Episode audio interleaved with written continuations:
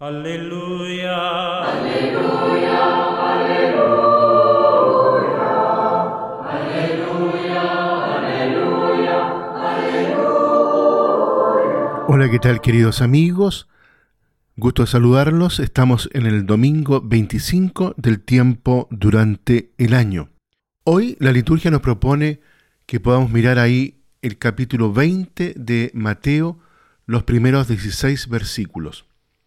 Para poder entender bien este texto, es necesario tener en cuenta el contexto precedente. Al joven que quería saber lo que tendría que hacer para alcanzar la vida eterna, Jesús le ha propuesto repartir sus posesiones entre los pobres y seguirle. Hoy de la propuesta es Pedro una vez más quien pregunta, Tú sabes que nosotros lo hemos dejado todo para seguirte. ¿Qué recibiremos por esto? Respuesta de Jesús. Todos los que hayan dejado esposa por causa mía recibirán la herencia de la vida eterna. Ahora bien, muchos que son primeros serán últimos y muchos que son últimos serán primeros. La respuesta va dirigida, por lo tanto, exclusivamente a los discípulos y tiene una doble vertiente, promesas y llamadas de atención. Por haber dejado todo, los discípulos son primeros, pero pueden ser últimos.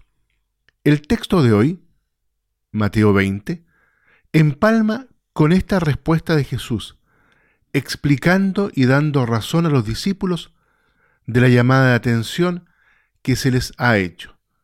De ahí que al final se vuelva a repetir la inversión propuesta.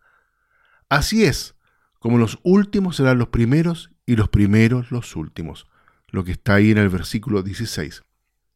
El sentido general del texto, por lo tanto, es el de hacer ver a los discípulos que ellos pueden ser los últimos. Centrándonos ya en el texto, este es una parábola. Por estar dirigida a los discípulos no se trata de una parábola como se llama pura. El versículo final en efecto ofrece la pauta para su interpretación. Recordemos lo siguiente. Las horas de contratación manejadas en la parábola son las siguientes. 6 de la mañana, 9 de la mañana, 12, 3 de la tarde, 5 de la tarde. Los judíos computaban las horas diurnas de 6 de la mañana a 6 de la tarde. Por consiguiente, los primeros jornaleros contratados trabajan 12 horas frente a una que trabajan los últimos.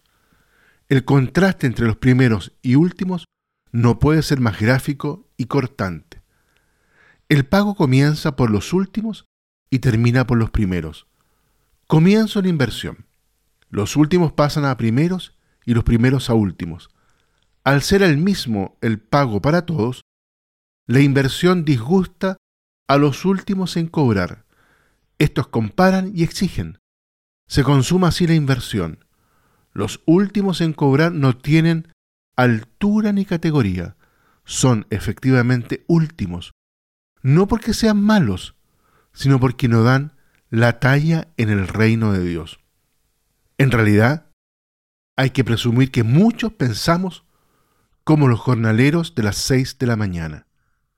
Somos buenos y muy trabajadores, pero en realidad no somos discípulos de Jesús. Va quedando ya claro que ser discípulo de Jesús no es ser mejor, sino ser diferente. El discípulo de Jesús no pasa la cuenta ni la hoja de servicios prestados, no exige, no establece comparaciones.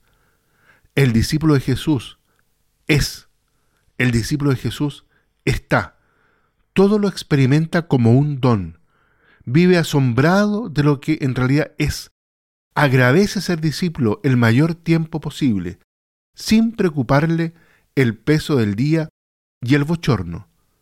No se entiende a sí mismo ni actúa desde lo que está mandado ni desde el raquitismo de la ley del mínimo esfuerzo. He aquí algunos de los rasgos que conforman la talla de persona del reino de los cielos. En este sentido, y para concluir, un primer mensaje de esta parábola es que el propietario no tolera, por así decirlo, el desempleo quiere que todos trabajen en su viña, y en realidad ser llamados ya es la primera recompensa.